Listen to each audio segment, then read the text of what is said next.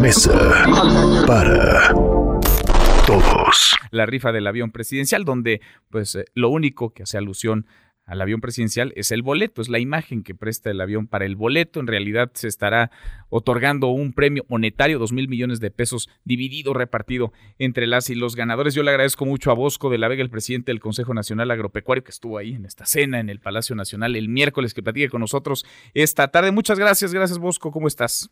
Con el gusto de saludarte, Manuel, y de salud excelente. Gracias, muchas gracias por conversar con nosotros. Los tamales y el chocolate más caros que hasta ahora han comido algunos de ustedes, de los empresarios más ricos del país?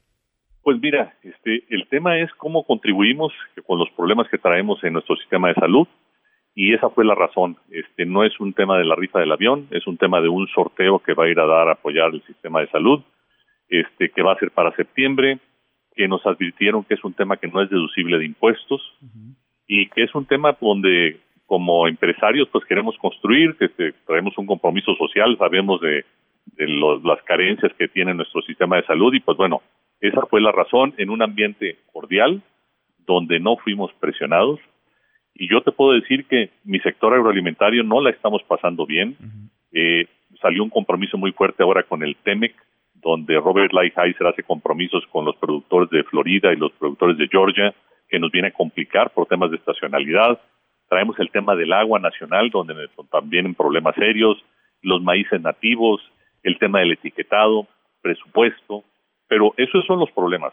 Más aparte, te digo, con la cuarta transformación, estamos construyendo con el tema de maíz para México, las cuencas lecheras, la producción de etanol. Entonces, una agenda amplia donde el presidente nos invita y nos dice, señores, este, vamos a apoyar el sistema de salud en un ambiente de libertad, y nosotros dispuestos a construir con nuestro gobierno. Es más bien una pues una cooperacha, una cooperación más que eh, la rifa en sí, más que el avión, por supuesto, es una manera de contribuir. Es, es una manera de contribuir, como hemos contribuido en otros temas de desastres naturales o algún sismo o el, el Comiso Fuerza México.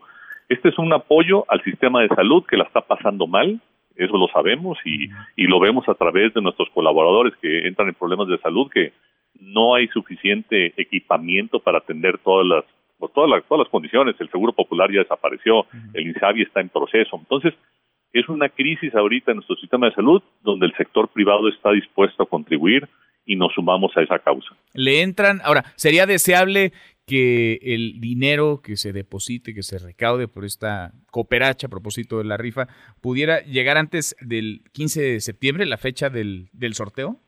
Sí, mira, eh, explicó muy claramente ahí el director de Banobras en la cena. El presidente hizo una exposición de todo este proceso. Luego el director de Banobras nos dijo que nos iba a mandar la información de cómo iba a ser el proceso, eh, cómo nos iba a extender los recibos, y esto lo, que yo entiendo lo van a hacer a más tardar la próxima semana.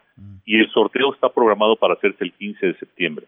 Entonces yo imagino que a lo mejor el límite para esto va a ser el mes de julio, agosto, no nos los han precisado, pero es un tema donde voluntariamente este, queremos contribuir a que se mejore la infraestructura de salud de nuestro país. Ahora estoy platicando con Bosco de la Vega, el presidente del Consejo Nacional Agropecuario. Entiendo que el dinero saldría, había opciones, se filtró esta carta compromiso en donde había cuatro eh, digamos, alternativas para donar 20 o para comprar cachitos en lo equivalente a 20, 50, 100 o 200 millones de pesos. Entiendo que el dinero saldría de cuentas personales o puede salir de cuentas de las propias empresas por un tema, eh, lo pregunto meramente, fiscal y de reporte incluso de impuestos hacia el SAT.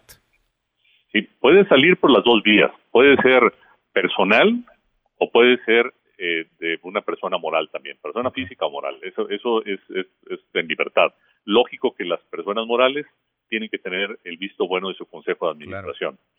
Eh, pero lo único que vas a recibir tú va a ser un comprobante de manobras donde ese dinero fue a parar a ese fondo para ese sorteo para apoyar 100 premios de 20 millones de pesos. ¿Y les van a mandar los... iban a estar libres de impuestos. ¿Y les van a mandar los cachitos?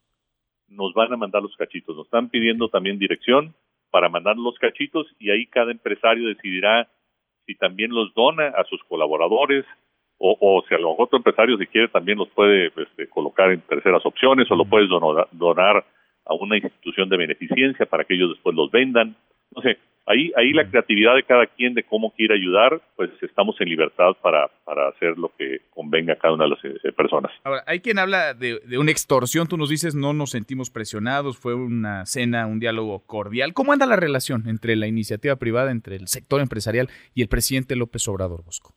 Mira, yo te puedo decir que a nombre del Consejo Nacional Agropecuario, desde la campaña construimos una agenda de visión de largo plazo del sector 2030 tuvimos al presidente en campaña.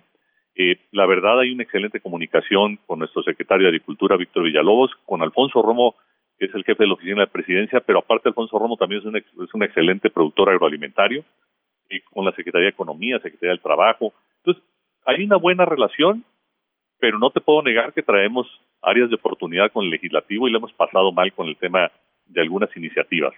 Pero con el señor presidente ahorita el sector agroalimentario trae el proyecto, creo, más importante, que lo va a anunciar, eh, yo me imagino que en los próximos 15 días, eh, que se llama Maíz para México. Y ese proyecto es cómo todas las empresas grandes del sector agroalimentario vamos a transferir tecnología, equipamiento, semillas, fertilizantes, agroquímicos, seguros y aparte a esos pequeños agricultores se les van a comprar las cosechas. Ahí también se suma el CIMIT, también se suma la Financiera Nacional de Desarrollo, entonces es un trabajo de 10 meses que, pues son de las cosas que estamos construyendo con la cuarta transformación porque queremos que nuestro país crezca, que nuestro país sea, que sea un, un país seguro, que sea un país también que genere oportunidades y retenga a los jóvenes en el campo y sobre todo que tengamos certeza, certeza en normatividad, certeza para las inversiones y pues sobre todo, como tú sabes, Fuimos el sector que más creció en el 2019, crecimos a tasas del 2.1%, pero queremos generar más oportunidades, más crecimiento y necesitamos hacerlo junto con nuestro gobierno. Bosco, te agradezco mucho la claridad. Ustedes sí se decidieron, ¿verdad? O sea, sí, sí compraron ahí, sí, no nos digas cuánto ni cuántos, pero sí, o lo, se lo llevaron de tarea. Mira, firmé una carta de compromiso, expliqué los temas ahí y nosotros eh, sí participamos este, apoyando esta noble causa. Sí participaron. Pues suerte en una de esas, en una de esas ganan uno de los premios. Gracias Bosco por platicar con nosotros. Un abrazo, Manuel. Gracias. Otro de vuelta. Muy buenas tardes. Bosco de la Vega, el presidente del Consejo Nacional Agropecuario. Mesa para todos. Mesa para todos.